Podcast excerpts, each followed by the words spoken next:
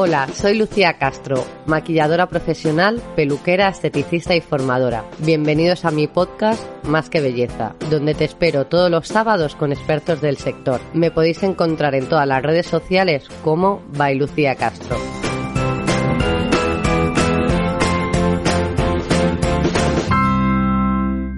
Bienvenidos otro día más a mi podcast. Muchísimas gracias por escuchar Más que Belleza otra semana más y hoy tengo el placer de presentaros a Mari y Alex. Son una pareja encantadora que hacen recetas riquísimas y saludables en Instagram. Además, Alex es entrenador personal y se está especializando en nutrición deportiva. Y hoy nos van a contar los beneficios de tener una buena alimentación y cómo se refleja en nuestro cuerpo. ¿Cómo estáis, pareja? Hola, ¿qué tal, Lucía? Muy Hola, bien, pues encantados de estar aquí. Encantada estoy yo de que queráis hacer el podcast conmigo, que os sigo desde hace tiempo, bueno, desde el confinamiento, que creo que es cuando empezasteis con, con el Instagram, ¿no? Sí, pues un poquito antes, ¿no? Del confinamiento. Sí, empezamos un poquito antes y luego pues en confinamiento es como que empezamos así a, pues, a tener más tiempo y a, y a crear un poquito más. Y la verdad es que está muy guay. Empezamos para pues dar a conocer otras opciones de, alimentación, porque parece que siempre acabamos cayendo en lo mismo y nada, pues ahí vamos. Perfecto, pues nada, yo lo que he hecho ha sido preguntar a los seguidores de, Instagram que qué preguntas os hacía. Entonces la, la primera que me han dicho es ¿qué alimentos clave para tener una piel perfecta? Vale, pues decir que, bajo nuestro punto de vista, a pesar de que mm, hay alimentos que puedan potenciar eh, tener una mejor piel, eh, nosotros pensamos que esto es mm, sería la guinda del pastel, pero que debemos empezar por la base. Eh, quiero decir con esto que vemos muy importante, mucho más importante el todo que el, que el detalle. Es decir, pues em, creemos que lo más importante para tener una buena piel y lo que nosotros hemos obtenido teniendo los hábitos que tenemos es pues descansar las horas necesarias, eh, intentar tener un sueño de calidad, practicar ejercicio habitual, comer saludablemente en en un 80-90% de los casos, que es evidente que luego pues hay días que nos vamos a salir y no pasa nada porque hay que disfrutar. Eh, mantenerse bien hidratado, eh, la higiene, pues limpiar bien la piel, ¿no? Que a veces, sobre todo cuando somos más jovencitas o tal, eh, llegamos de fiesta, pam, me acuesto. No, hay que, pues, nada, tener una buena Sí, eso siempre lo decimos, que tanto por la mañana como por la noche limpiar, limpiar perfectamente la piel, aunque no nos hayamos maquillado. ¿Pero hay algún alimento que veáis que nos puede ayudar a tener una piel mejor? ¿O es solo que tengamos una, eh, una buena dieta y, que sea saludable? A ver, realmente el, el que haya un alimento, digamos, o un superalimento clave, para una piel pues, más radiante o de mejor calidad, como tal, podríamos decir que existir no existe, sino que es más bien el complemento de una alimentación eh, equilibrada. Claro. ¿Qué quiere decir esto?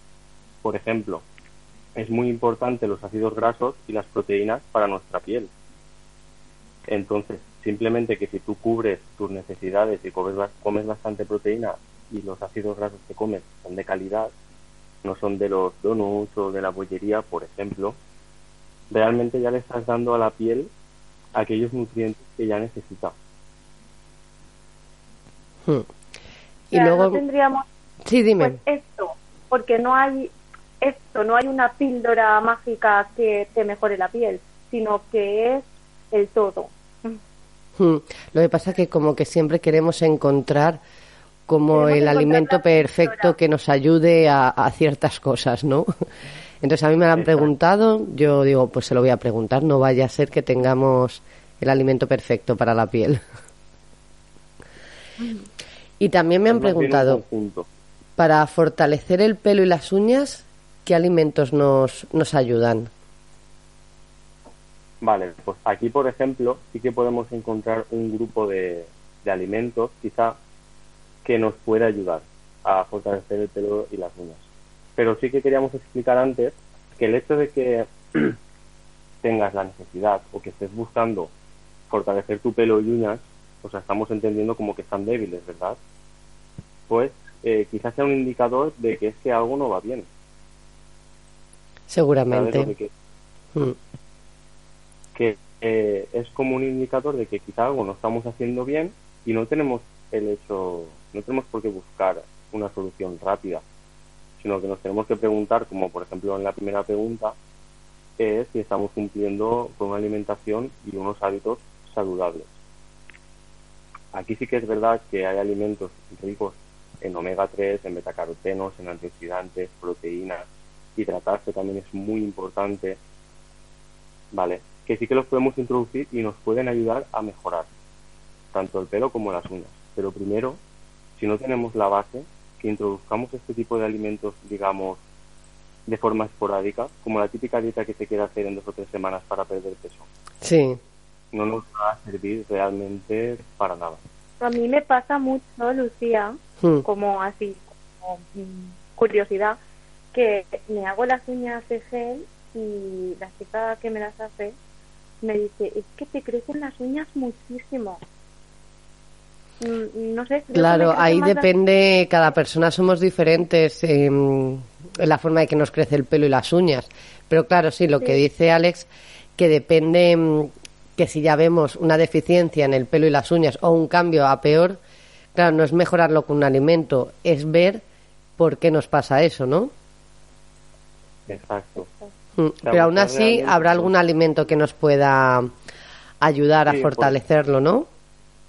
Sí, eh, eh, los que son altos en betacarotenos, que por mm. ejemplo vienen a ser eh, los albaricoques, los melocotones, las zanahorias, todos los alimentos que tengan ese característico color naranja, es porque son altos en betacarotenos y esto nos ayuda a fortalecer. Vale. Además, alimentos naranjas. Sí, sí, porque eh, que sea naranja es un indicador de que es alto en betacaroteno. Hmm. Existirán excepciones, pero por ejemplo estos tres que, he dicho ahora mismo son altos. Luego, antioxidantes, por ejemplo, nos podemos ir muy fácil a los arándanos, a, a las bayas, a las frutas del bosque en general. Estos antioxidantes propios de la naturaleza nos pueden ayudar también a potenciarlo. Hmm. También una cosa que hay que tener eh, muy en cuenta es también ver si nos alimentamos mucho de alimentos ultraprocesados o no. Porque estos alimentos ultraprocesados no nos van a aportar nada, ¿vale? Y quizás sea una de las, uno de los principales problemas por el cual tienes que fortalecer tu pelo y uñas, porque tú no le estás dando a tu cuerpo lo que necesita, que son los nutrientes. Claro, con los alimentos ultraprocesados perdemos bastante los nutrientes, ¿no? Es más bien perder, es como, sí, perdemos la oportunidad de darle a nuestro cuerpo nutrientes, porque ellos no, no son altos en Bueno, al final, pues, mm, tendemos mucho a comer, pero a lo mejor no tanto a alimentarnos. Muy buena frase, sí. Tenemos que buscar una alimentación que nos aporte eh, los nutrientes que necesitamos y al final, pues si consumimos eh, en su mayoría eh, alimentos ultraprocesados, eh, estamos comiendo pero no nos estamos nutriendo, entonces nuestro cuerpo puede tener falta de, de, todo aquello que necesitamos. Claro, claro, sí, sí, sí, la frase me ha encantado, la verdad, me la voy a apuntar. Sí, se ha quedado genial. Hmm. por cierto, Lucía, también por ayudarles un poco más en el tema de la alimentación, en hmm. cuanto al fortalecimiento del pelo y uñas. Bueno, me imagino que tú habrás oído hablar de, de la queratina, ¿no? Sí, que es muy importante a la hora de, del de las uñas, pues viene a ser eh, un aminoácido que sale de las proteínas. Entonces, si tú no consumes, digamos, suficiente proteína, tu cuerpo no va a poder obtener ese aminoácido. Vale, ahora que dices lo de la proteína, puede ser proteína tanto vegetal como animal. Sí. Vale. bueno, la única diferencia viene a ser en que la proteína de origen animal digamos, posee mayor calidad, porque posee mayor número de aminoácidos que para tu cuerpo son esenciales. y los vegetales, en cambio, no. Vale. Vale, y entonces la gente vegana, No, pues la gente vegana, aparte de que obviamente se suplementa, existen eh, combinaciones que nos pueden ayudar a obtener esta proteína de mayor calidad. Nosotros, por ejemplo, lo hemos puesto en nuestra página, alguna historia o demás, que combinando cereal y legumbre, por ejemplo, podemos obtener una proteína que sin ser de origen animal es una proteína de una calidad eh, mayor que si simplemente comiésemos los cereales aparte o, o las legumbres aparte, porque se combinan ambas porque son deficitarias en una unidad de aminoácidos. Entonces, bueno, Pues. Lucía ya se está poniendo técnico Alex. ¿no? Ya, no, no, pero nos viene bien, nos viene bien porque a veces no sabemos que combinando un alimento con otro potencia ciertas cosas que, que pasa mucho, pero, pero ahí ya hay que saber. y, y como Alex es un experto, pues que nos cuente, que nos vaya contando, no hay problema. Entonces os voy a hacer la siguiente pregunta, que mm, la verdad que me parece maravillosa la siguiente. Si nos la solucionáis, sería genial. ¿Qué alimentos nos ayudan a tener el vientre, el vientre plano? Vale. Pues un momento, un momento. Mari, dispara. Ninguno. Muy mal. No, no. Lo han preguntado los seguidores, quieren, mágica. quieren una solución. Seguimos sin píldora mágica para perder la grasa localizada. Vale, Eh, entonces será mejor la pregunta sería qué alimentos no debemos consumir, ¿no? Exacto. Nosotros, la verdad, que eh, hemos empezado fuerte en esta pregunta porque estamos desmitificando mucho. Pero claro, también vamos a dar una solución, igual que por ejemplo las preguntas anteriores las hemos dado, incluso hemos puesto ejemplos de qué podrías consumir para mejorarlo. Aquí también nos vamos a, a ayudar y, y sobre todo a desmitificar y a entender de verdad lo que viene a ser el funcionamiento de nuestro cuerpo. Es como que si haces muchos abdominales vas a perder la tripa, ¿no? O la dieta de tal, o la dieta de cual. Al final tenemos una concepción mm, falsa y, y, bueno, pues lo que Alex ha, ha- ha estudiado y me va transmitiendo, pues la ciencia ha demostrado que, que no podemos seleccionar. Pues quiero perder la grasa de las los típicos vídeos de pierde grasa de tus brazos en tal, pues no, es una trola. Sí, bueno, eso ya sabemos que no nos podemos fiar, que siempre nos salen un montón de, anuncios de ese tipo. no podemos seleccionar de dónde vamos a perder la grasa. No podemos, eh, y, y de la misma manera que, por ejemplo, las mujeres tendemos más a acumular pues en el culete, ¿no? O en las piernas y los chicos más en la cintura. Eh, pero luego ya dependerá también de pues la morfología de cada persona o de pues de, de cómo cada uno factores. sea. Pero bueno, para perder grasa tenemos que estar en déficit calórico, es decir, tenemos que consumir menos calorías de las que gastamos. Entonces, perderemos grasa, reduciremos grasa de forma general y pues una parte de esa grasa se irá de la tripa. Mm. Eh, Hay una pregunta además- más adelante relacionada con eso. Sí, sí que tenemos como unos tips saludables que pueden ayudar a, a, a- disminuir a lo mejor la hinchazón o Sí, bueno, vaya, que en vez de buscar, eh, digamos, como hemos estado hablando de lo de la píldora mágica, Mm. sí que vamos a dar como una serie de tips en, en los cuales, si se siguen, sí que se puede a largo plazo notar eh, un cambio. A ver, pues primero- cuéntanos algún tip. Sí, lo primero es lo que ha dicho Mari, que si de verdad queremos perder esa grasa, ¿vale? Lo primero que tenemos que hacer es consumir menos calorías de las que gastamos. Eso es, vamos, es la cúspide, la base, todo. Sin eso no puede haber lo que viene ahora. Eso quería dejarlo claro. Y ahora, una vez tenemos esto, controlar el estrés que tenemos día a día es muy importante para que las funciones fisiológicas se realicen correctamente, porque si no, liberamos lo que, bueno, eh, conocemos como el cortisol. Es una hormona que hace que funcionemos eh, a nivel interno peor. Quiero decir, se nos puede alterar el sueño, podemos acumular grasa en exceso que no tiene no tenemos por qué acumularla, nuestro rendimiento deportivo se puede ver influenciado, eh, nuestro rendimiento cognitivo, todo. O sea, es fatal. Y es algo que la gente no... A ver, es muy difícil de controlar el estrés, ¿no? Pero como que tampoco lucha mucho, como que lo ve algo normal tener estrés y no debería de ser normal. A veces queremos como arreglar el físico y no tenemos tanto en cuenta la mente y pues nosotros pensamos que tienes que estar como en un equilibrio mente, cuerpo, eh, bueno, todo. Tienes que estar bien en general tú para que todo funcione bien y todo vaya bien. Sí, para que todo fluya. Eso sí, ahí estoy totalmente de acuerdo.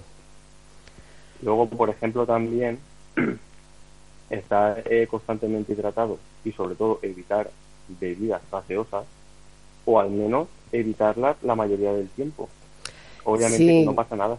Sí, lo que pasa que tampoco a ver, creo que también te puedes tomar eso, una Coca-Cola de vez en cuando, no tomarte un litro diario como hace mucha gente, pero el no prohibirte todo, ¿no? Exacto, ¿no? Si nosotros, dedicamos eso. Nosotros creemos que las dietas eh, restrictivas o las prohibiciones eh, solamente generan estrés, o sea, se crean... Mm, yo he hecho, yo por ejemplo hablo desde mi experiencia, he hecho mil dietas y he pesado pues lo mismo que ahora o más que ahora y he tenido una composición corporal diferente que la que tengo ahora y a la vista he parecido pues más gordita que ahora tal y, y he hecho muchas dietas restrictivas de pues no puedes comer pasta. Pues tal fruta no porque esa fruta tiene mucho azúcar y tal no sé cuántos.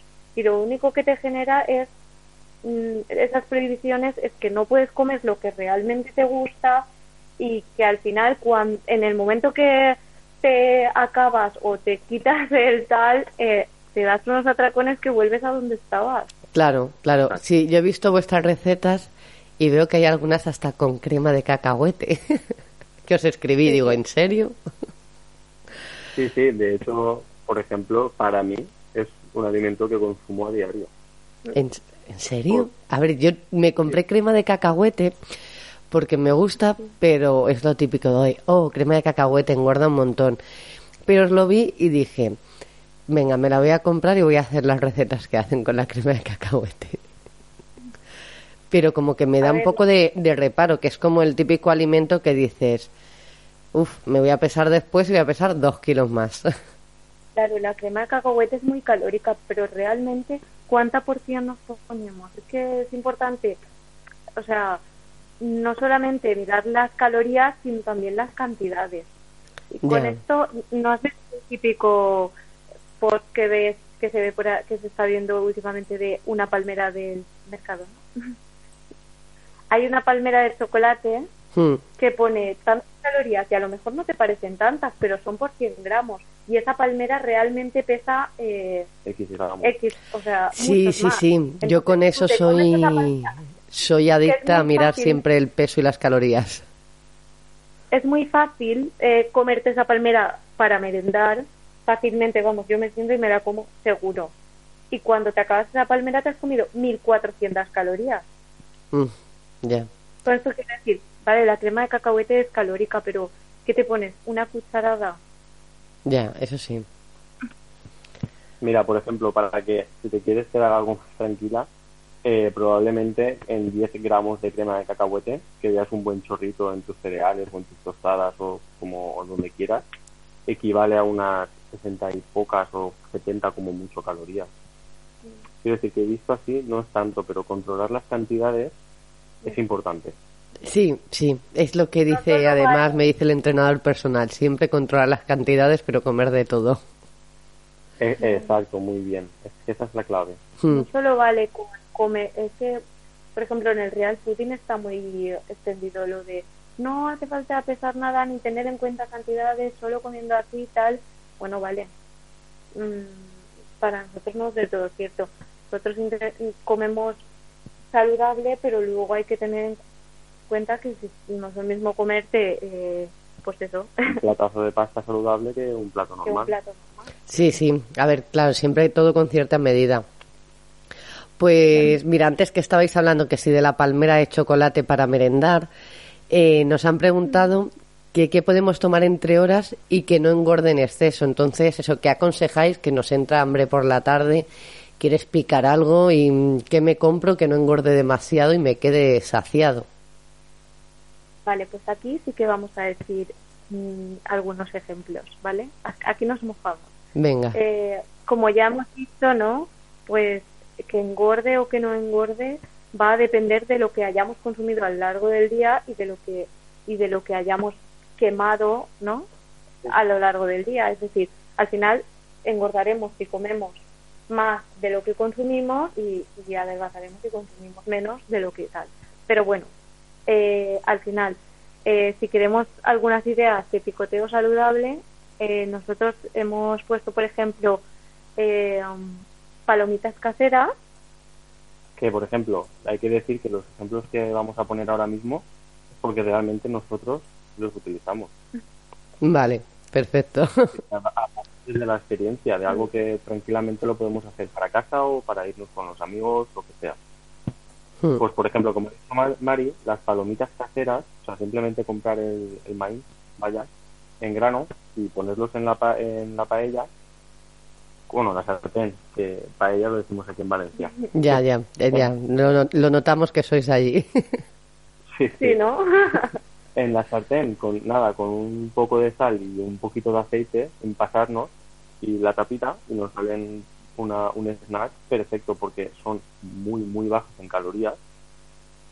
Has utilizado eh, ingredientes naturales, quiero decir, no es la típica de bolsa que es industrial y que te viene con grasas trans, por ejemplo, y con un alto contenido de sal y de aceite, que eso sí que se disparan las calorías. claro, la cuestión es no echarles sal después, ¿no? A ver, sí, puedes echarle o durante el proceso, como quieras, pero controlarlo. Por ejemplo, ponerte un, puñadito en la mano y eso es lo que te vas a comer. Tú se lo echas. Es que lo que pasa es que cuando compramos las, las palomitas de bolsa, ¿no? Pues que es muy rápido, las pones en el microondas y te olvidas y ya.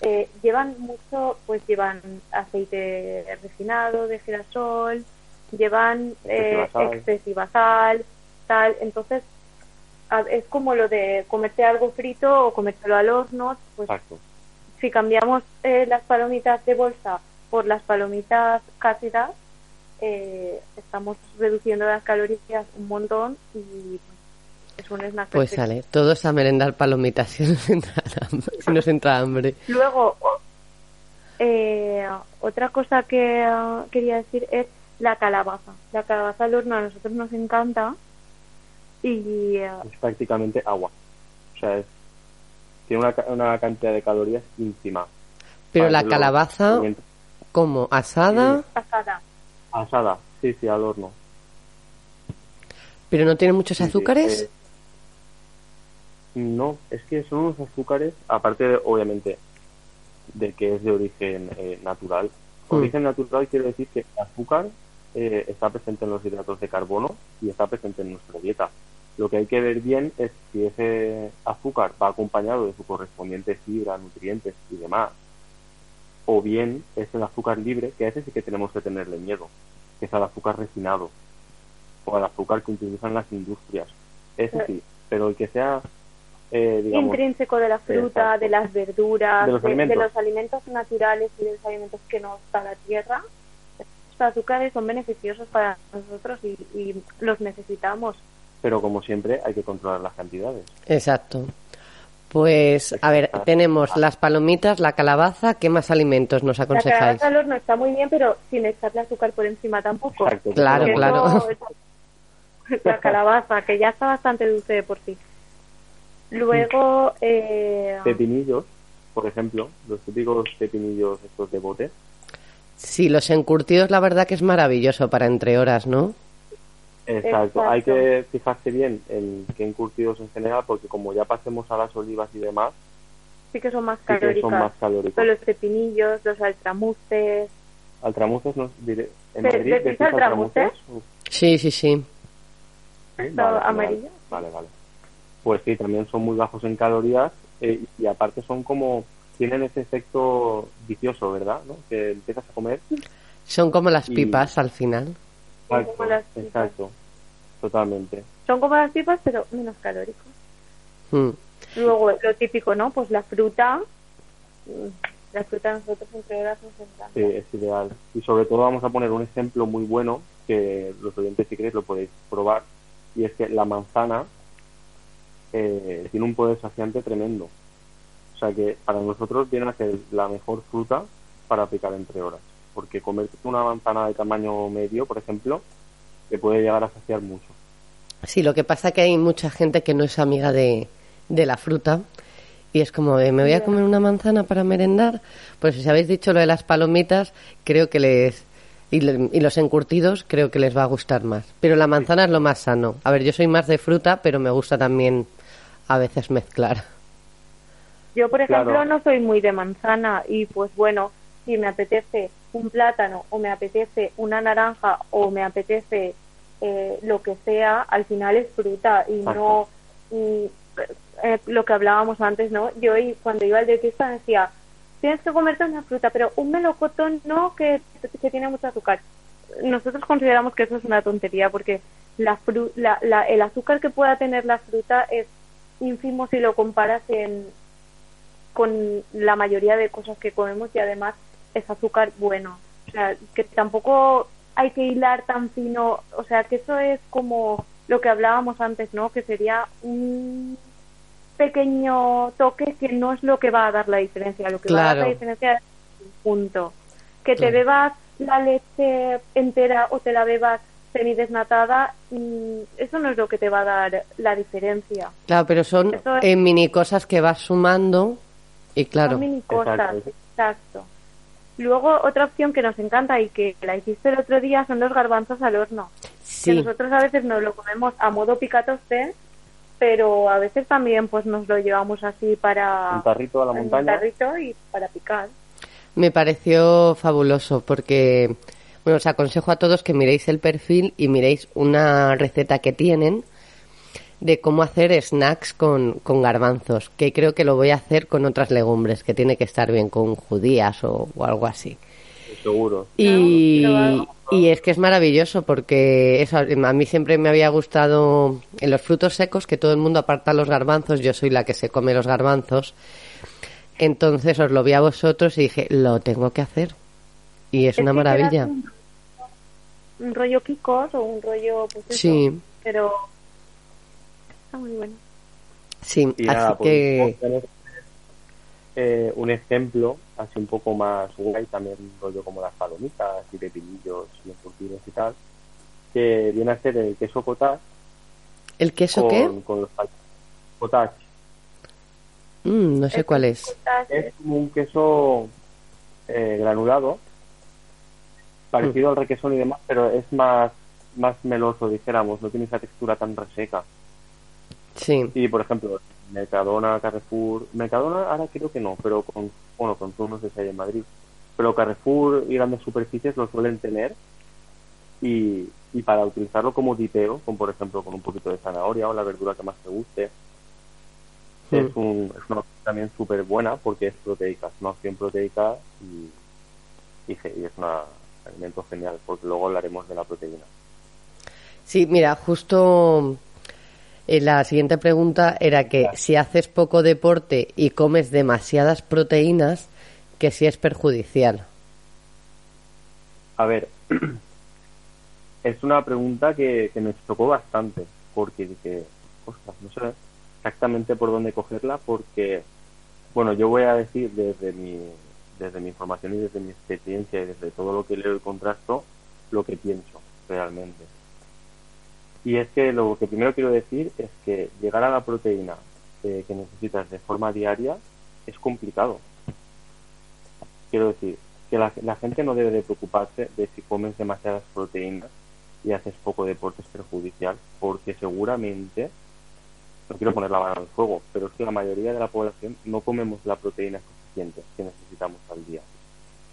Pero, de todas maneras, quiero decir que si haces poco deporte y comes muchas proteínas, perjudicial como tal no es.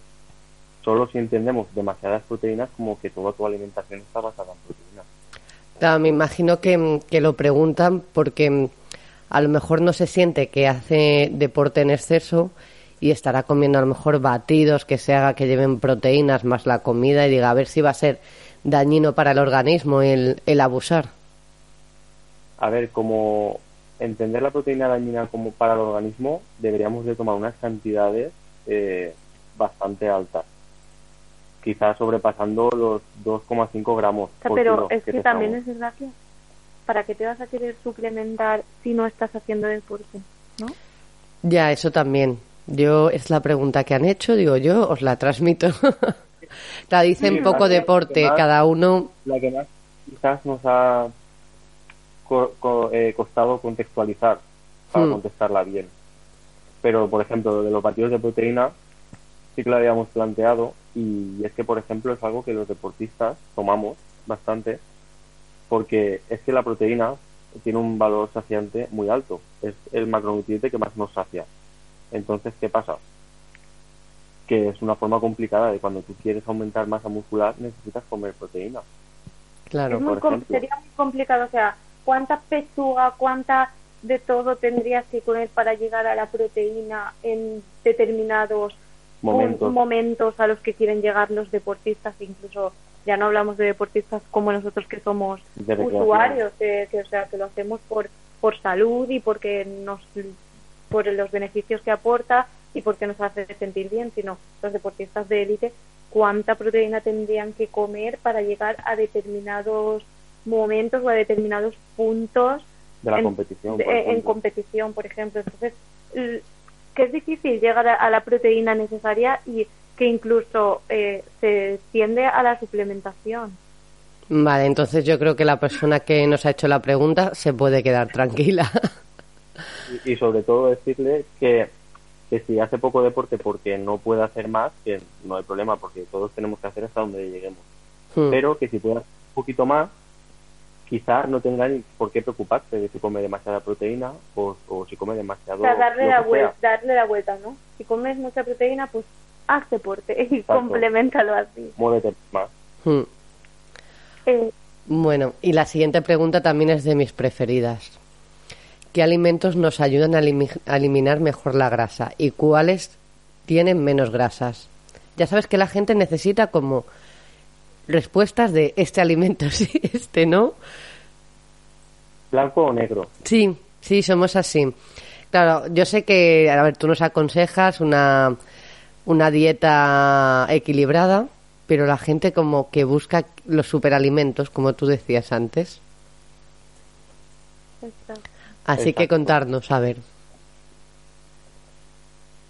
A ver, pues volvemos a decir que no existen alimentos que ayuden a eliminar la grasa como como tal. Como tal, un alimento que mm, te lo tomas y ya, pum, eliminas la grasa. Mm. Eso, o sea, los quemagrasas es el mayor invento de la industria de la suplementación. ¿El mayor invento? ¿Mm? Sí, la mayor Sí, mejor dicho, la mayor Pero, por ejemplo, a ver, que siempre hemos pensado pues que la piña, la alcachofa, nos ayuda a eliminar. Es que nada por sí mismo te hace engordar, ni nada por sí mismo te hace eliminar. La dieta de la alcachofa, la dieta de la piña, la... Mm, no son reales. no, no funcionan. Vale, entonces no hay alimentos que nos ayuden a eliminar mejor la grasa. No, me... es que igual querían saberlo, pero es que realmente no es verdad. Lo que sí que tenemos que valorar es eh, la necesidad de que cuando consumimos grasa, buscar las que sean saludables y las que sean de mejor calidad. Hmm. Es decir, eh, al final eh, la, grasa, es necesaria en nuestro organismo. Necesitamos eh, grasa, necesitamos proteína, necesitamos hidratos, necesitamos todo. Pero lo que tenemos que buscar es lo que decíamos, grasas saludables, grasas de calidad. estas son, por ejemplo, pues el aguacate es rico en grasa saludable, ¿no? Que a veces, pues lo que decías que eh, de la crema de cacahuete, que es muy calórica, del aguacate también nos dicen que es muy calórico, de los frutos secos también nos dicen que son muy calóricos, eh, pero claro, dependerá de, pues no te vas a comer cuatro aguacates al día, porque entonces mm, mm, desviarás el comer otros alimentos que también necesitamos.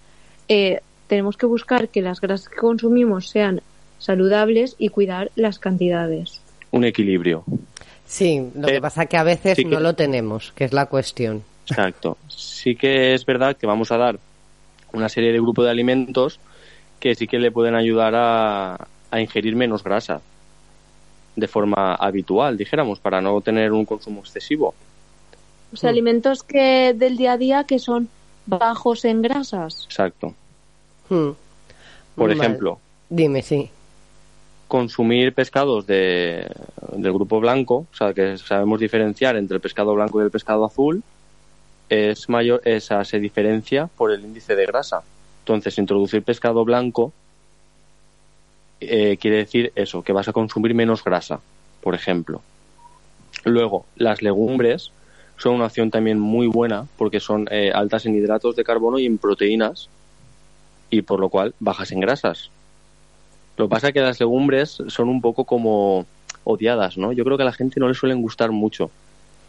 Pero, porque yo creo que mm, estamos acostumbrados a tomar las legumbres siempre en un plato de cuchara.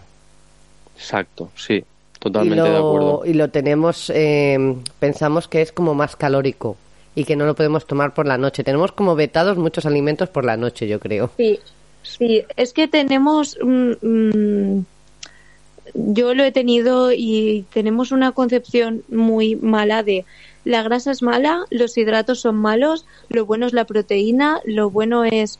Eh, en realidad necesitamos todo. Y que te comas algo por la noche que no te va a hacer... O sea, mm, si tú te comes una patata, la patata te engorda lo mismo por la mañana que por el mediodía que por la noche tenemos una concepción, eh, la típica frase de, eh, ¿cómo es? Eh, come como un rey, almuerza ah. como un rey, eh, como un príncipe y cena como un, ¿no? Pues, pues nada que ver con la realidad, o sea, lo importante es al final del día lo que hayas consumido. Sí que es verdad que irte a comer, irte a dormir muy lleno, pues te dificultará sueño. el sueño porque pues pues eso te vas a sentir mal tal pero que nada engorda más por la noche ni nada engorda más mm, menos por la mañana. Hmm, vale eso nos ha quedado claro.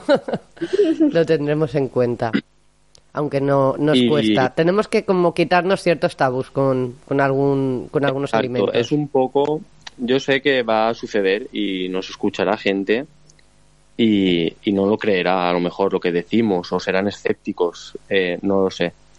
Yo sé que me veníamos expuestos a esto, a que la gente no está, no tiene una reeducación en cuanto al tema de la alimentación, pero porque es algo que no se enseña, no se informa. Es, como que nos han, hemos ido con el tiempo dejando, nos han ido dejando unos mensajes que los hemos adoptado como reales, o sea, que es lo que creemos y nos cuesta mucho cambiar eso. Hmm. Eh, tendemos a hacer dietas de eh, voy a comer poco y voy a cenar un yogur y tal y al final mm, pues eso, lo que decíamos, estamos amargados en una dieta que realmente no nos lleva a ninguna parte. Claro, mm, somos felices comiendo realmente. Entonces sí. Somos felices comiendo. Al final, comer poco no es la solución. La solución es comer bien controlar las cantidades, sí, pero... Mm, y moverse. Pero moverse también es muy importante. Sí, claro, a ver, no podemos comer de todo y quedarnos sentados en el sofá. Que tiene que ver mucho con la última pregunta ya, que queremos perder peso, pero claro, eh, nos aconsejáis que, que comamos de todo pero que consumamos menos calorías de las que gastamos. Pero ¿cómo sabemos las calorías que gastamos y las calorías que comemos? Vale, pues a ver, justamente esta pregunta es a lo que yo me dedico. Entonces, voy a explicarlo pues lo mejor posible para que todos nos puedan entender. y es que eh, el cálculo de calorías, ¿vale? Tiene, si tú quieres calcular tus propias calorías, quiero decir, tú debes de ponerte en manos de, de un profesional y que no suene esto a que yo quiero hacer publicidad a los entrenadores y demás, porque no quiero decirlo por esto, sino porque es algo bastante complicado, porque no existe un cálculo exacto. Y el que te diga que calcula exacto es imposible, porque hay fórmulas y demás que se atienden a muchas variables, ¿vale? Como puede ser eh, el peso, la altura, la edad, el género, tu actividad diaria, el tipo de entrenamiento que haces. Quiero decir, hay muchas variables y se tienen que controlar. Hmm. Entonces, para la gente de, digamos, de a pie, ¿no? Que quiera saber sus calorías o demás, yo lo primero que, les animo es a que contacten con un profesional. Y en caso de que no quieran, ¿vale? Pues les podemos dar pues algunos consejos, porque me imagino que si quieren saber las calorías que consumen, serán porque o bien quieren perder peso o querrán aumentarlo o algo. Yo lo entiendo así, por lo menos.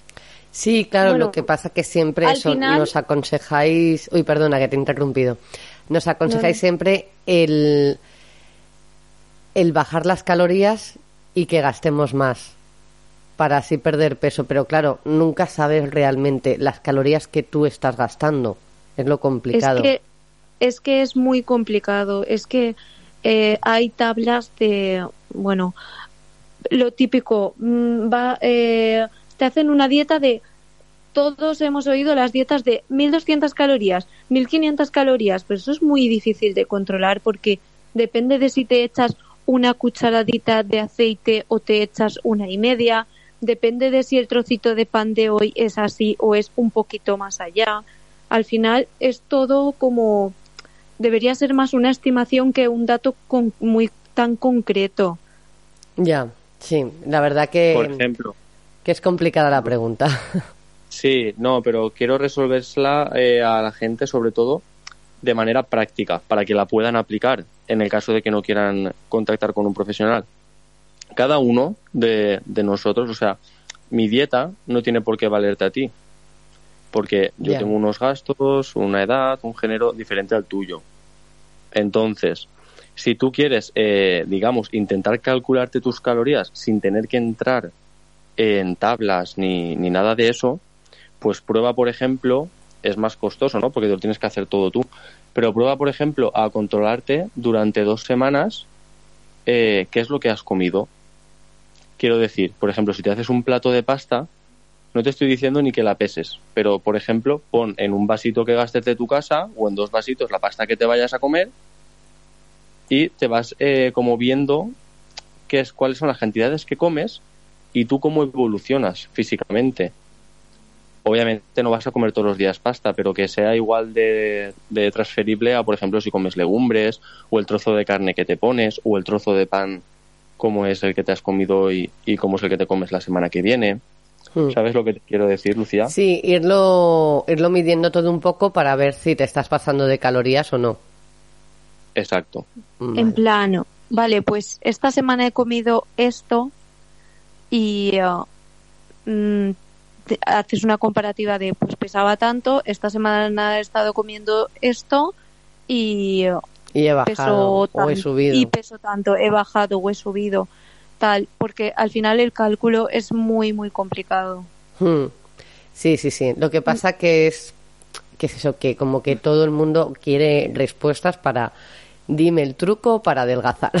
Entonces, Sí. sé que es complicado. Nosotros lo que nosotros lo que hacemos para intentar eh, no salirnos tanto es que nos hacemos como un planning semanal de dieta, que no es dieta porque nosotros no estamos nosotros en realidad no nos medimos lo que comemos o tal, pero para intentar hacer una compra más eficiente y para intentar no tener en la nevera cosas que mm, no nos gusta tanto comer, en plan, que no nos van tan bien para Nuestro estilo de vida. nuestro estilo de vida, lo que hacemos es nos hacemos un planning de esta semana con recetas saludables que y con algunas opciones que sean rápidas, como por ejemplo, tenemos una receta de patatas al horno que se quedan tipo deluxe, que eso eh, lo mezclas en cinco minutos, te vas a la ducha y cuando vuelves las tienes hechas.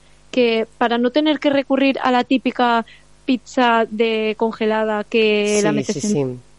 Entonces nosotros nos hacemos un planning semanal y nos va bastante bien para no salirnos, aunque al final algún día te sales y no pasa nada. Es lógico. Pero para, para llevar como más un control y comprar lo que necesitamos y no... Yo, por ejemplo, yo soy súper golosa y súper picona de... Yo no puedo tener un bote de Nutella en casa porque me lo como en un día a Con el cucharadas. azúcar que tiene eso. No lo tengo porque si no me lo comía. Ya, ya.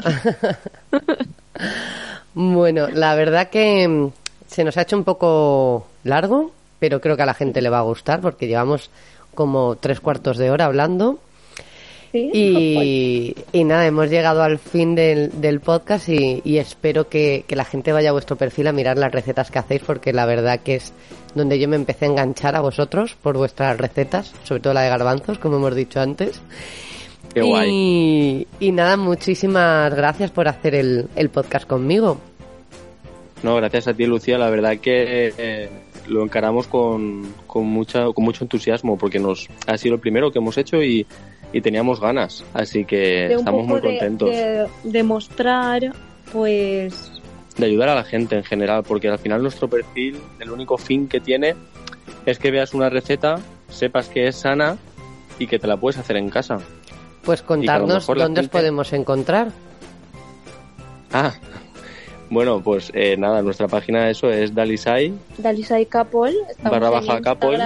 Y bueno, eh, um, eh, Alex ahora está estudiando nutrición sí, deportiva, pero decir también que nosotros todo esto que hemos dicho es desde nuestra experiencia y desde nuestras vivencias y de lo que nosotros sabemos por leer y lo que él, pero que realmente no es que seamos médicos o no es que seamos nutricionistas, sino que hablamos pues desde, desde la experiencia y desde lo que leemos y de lo que sabemos Y desde lo que nos funciona, por supuesto. y desde lo que nos funciona a nosotros. Pero bueno, tú Porque- te estás eh, formando en nutrición deportiva, ¿no, Alex? Sí, sí, sí. Perfecto. Al, al final oímos mucho de pues eh, tal dieta es la mejor o tal, pues al final lo mejor es lo que a uno le funciona Exacto. y lo que le va bien y lo que le resulta fácil para que todos estos hábitos sean posibles y llevarlos a cabo. Mm, sí, lo que pasa que eso que como que siempre queremos escuchar qué es lo que nos viene bien y lo que va mal. Así que nada, Totalmente. nuevamente daros las gracias por estar ahí y a todos Gracias los a demás y a todos los demás gracias por escuchar Exacto. el programa y nos vemos en las redes sociales como arroba by Lucía Castro.